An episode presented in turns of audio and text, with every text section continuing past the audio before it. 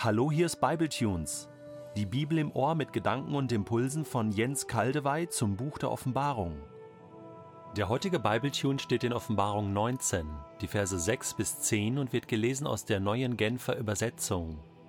Dann hörte ich ein weiteres Mal einen Jubelgesang, der von einem vielstimmigen Chor zu kommen schien, und wie das Tosen einer mächtigen Brandung und wie gewaltiges Donnerrollen klang. Halleluja! Gepriesen sei der Herr, denn er ist es, von jetzt an regiert er, unser Gott, der allmächtige Herrscher. Lasst uns jubeln vor Freude und ihm die Ehre geben, denn jetzt wird die Hochzeit des Lammes gefeiert. Seine Braut hat sich für das Fest bereit gemacht. Sie durfte sich in reines, strahlend weißes Leinen kleiden. Das weiße Leinen stellt das Gute dar, das die getan haben, die zu Gottes heiligem Volk gehören und sich nach Gottes Willen richten. Der Engel befahl mir, schreibe, glücklich wer zum Hochzeitsmahl des Lammes eingeladen ist. Und er fügte hinzu, auf alle diese Worte ist Verlass, denn es sind Worte Gottes. Da warf ich mich vor ihm nieder und wollte ihn anbeten. Doch er sagte zu mir, Tu das nicht. Ich bin Gottes Diener wie du und deine Geschwister, die ihr treu zur Botschaft von Jesus steht.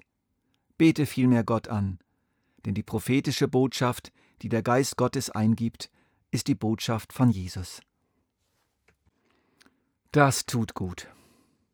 Nach der Götterdämmerung, deren Augenzeuge wir in Kapitel 17 und 18 wurden, bricht bereits das Licht des nächsten Tages durch. Die heidnischen Götter Mammon, Lust, Ruhm, Konsum,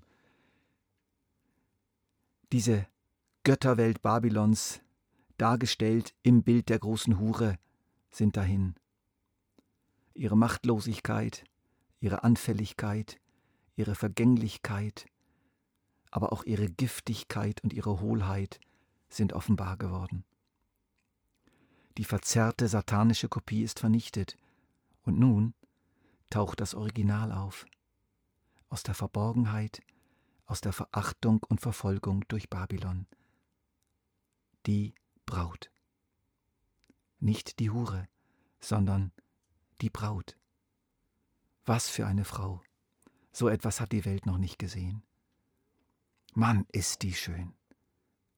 Lasst uns jubeln vor Freude und ihm die Ehre geben, denn jetzt wird die Hochzeit des Lammes gefeiert. Seine Braut hat sich für das Fest bereit gemacht. O Jesus, ich will schon hier und jetzt in diesen Jubel einstimmen, denn dass diese Hochzeit kommt, ist sicher, und ich werde dabei sein, weil ich zur Braut gehöre weil ich ein Teil von ihr bin. O Jesus, danke. Aufschlussreich ist der Satz, der vorher kommt. Dann können wir die Sensation und Folgenschwere dieser Hochzeit noch besser einschätzen. Halleluja, gepriesen sei der Herr, denn er ist es, der von jetzt an regiert. Er unser Gott, der allmächtige Herrscher. Stellen wir mal die Begründungen der Jubelrufe nebeneinander denn er ist es, der von jetzt an regiert? Denn jetzt wird die Hochzeit des Lammes gefeiert. Ab jetzt Regierung Gottes, ab jetzt Hochzeit des Lammes. Was hat das denn miteinander zu tun?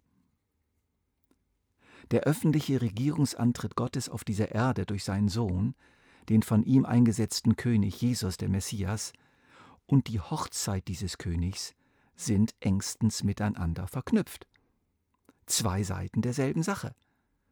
Hochzeit und Regierungsantritt sind zwei Seiten desselben Geschehens, der Wiederkunft Christi. Tolle Kombination. Jesus heiratet seine lang ersehnte Braut und führt sie in sein lang vorbereitetes und sorgfältig gebautes Haus. Dieses Haus ist gleichzeitig sein Regierungspalast, wo er im Namen des Vaters über die ganze Erde nun offiziell und nicht mehr inoffiziell regiert und er waltet seines Amtes gemeinsam mit dieser seiner Frau. Sie herrscht mit ihm, sie sitzt mit ihm auf seinem Thron, nimmt teil an all seinen Regierungsgeschäften. Doch nun lasst uns einen näheren Blick auf diese Braut werfen. Das dürfen wir uns nicht entgehen lassen. Seine Braut hat sich für das Fest bereit gemacht. Sie durfte sich in reines, strahlend weißes Leinen kleiden, Das weiße Leinen stellt das Gute dar, das die getan haben, die zu Gottes heiligem Volk gehören und sich nach Gottes Willen richten. Endlich ist es soweit. Sie darf sich für die Hochzeit bereit machen und das Brautkleid anziehen, denn die Hochzeit steht unmittelbar bevor. Nach langer, geduldiger, anfechtungsreicher, schwerer Verlobungszeit. Nach vielen Versuchungen durch äußerst verführerische Männer und durch charmant verkleidete Zuhälter mit ihren großartigen Versprechungen. Und nach vielen Drohungen, wenn du diese Verlobung nicht löst, dann geht es dir schlecht. Nach vielem Hohn und Spott. Du verhältst dich lächerlich. Meinst du wirklich, dein Bräutigam kommt noch? Ja, gibt es ihn überhaupt? Machst du dir nicht etwas vor?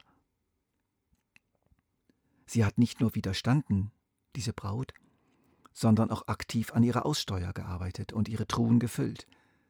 Sie hat sich ihr eigenes Brautkleid genäht, welches aus Taten der Liebe besteht, aus vielen kleinen Treueerweisen, aus vielen kleinen Gehorsamsschritten. Stich für Stich für Stich hat sie genäht, Tag für Tag, mit der Nadel ihres Lebens gestochen in die prächtigen Stoffe der Gerechtigkeit Christi, die ihr zur Verlobung überreicht worden waren, und hat sie zu einem wunderbaren Kleid geformt. Ja, wessen Gewand ist es denn nun? Ihr Gewand oder gehört es Jesus? Typisch diese Frage. Es gibt kein Entweder oder. Das Brautkleid ist eine herrliche Gemeinschaftsarbeit. Jesus hat das Material geliefert und dafür mit seinem eigenen Leben bezahlt. Es war extrem teurer Stoff, dieses herrliche weiße Leinen der Gerechtigkeit Christi, gewoben aus seiner eigenen Gerechtigkeit, weiß gewaschen mit seinem eigenen Blut. Und Jesus lieferte nicht nur das Material, sondern immer und immer wieder gab er Ideen für die richtigen Schnittmuster. Er zeigte ihr, wie sie die Nadel zu, er zeigte ihr, wie sie die Nadel zu führen hat. Er heilte ihre Finger, wenn sie sich beim Nähen in die Finger stach, was öfter einmal vorkam. Aber sie fing immer wieder an zu nähen. Sie war ja so begeistert über den Stoff. Sie freute sich ja so sehr auf die Hochzeit. Und jetzt ist es soweit. Was der Engel dann noch hinzufügt, gilt uns ganz besonders hier und heute. Schreibe, glücklich, wer zum Hochzeitsmahl des Lammes eingeladen ist. Und er fügte hinzu, auf alle diese Worte ist Verlass, denn es sind Worte Gottes. Mein Freund, wenn du zu Jesus gehörst, bist du eingeladen. Du stehst auf der Liste der Gäste. Ja, noch mehr, du gehörst zur Braut. Es gibt keine größere Einladung. Es gibt kein schöneres Fest. Es gibt keinen herrlicheren Bräutigam und es gibt keinen wunderbareren Schwiegervater. Es gibt auch kein prächtigeres Schloss. Es gibt kein schöneres Reich zum gemeinsamen Gestalten. Alle diese Träume sind keine Illusion, sie werden wahr. Auch wenn du jetzt in der Asche sitzt wie Aschenputtel, halte durch, der Prinz kommt.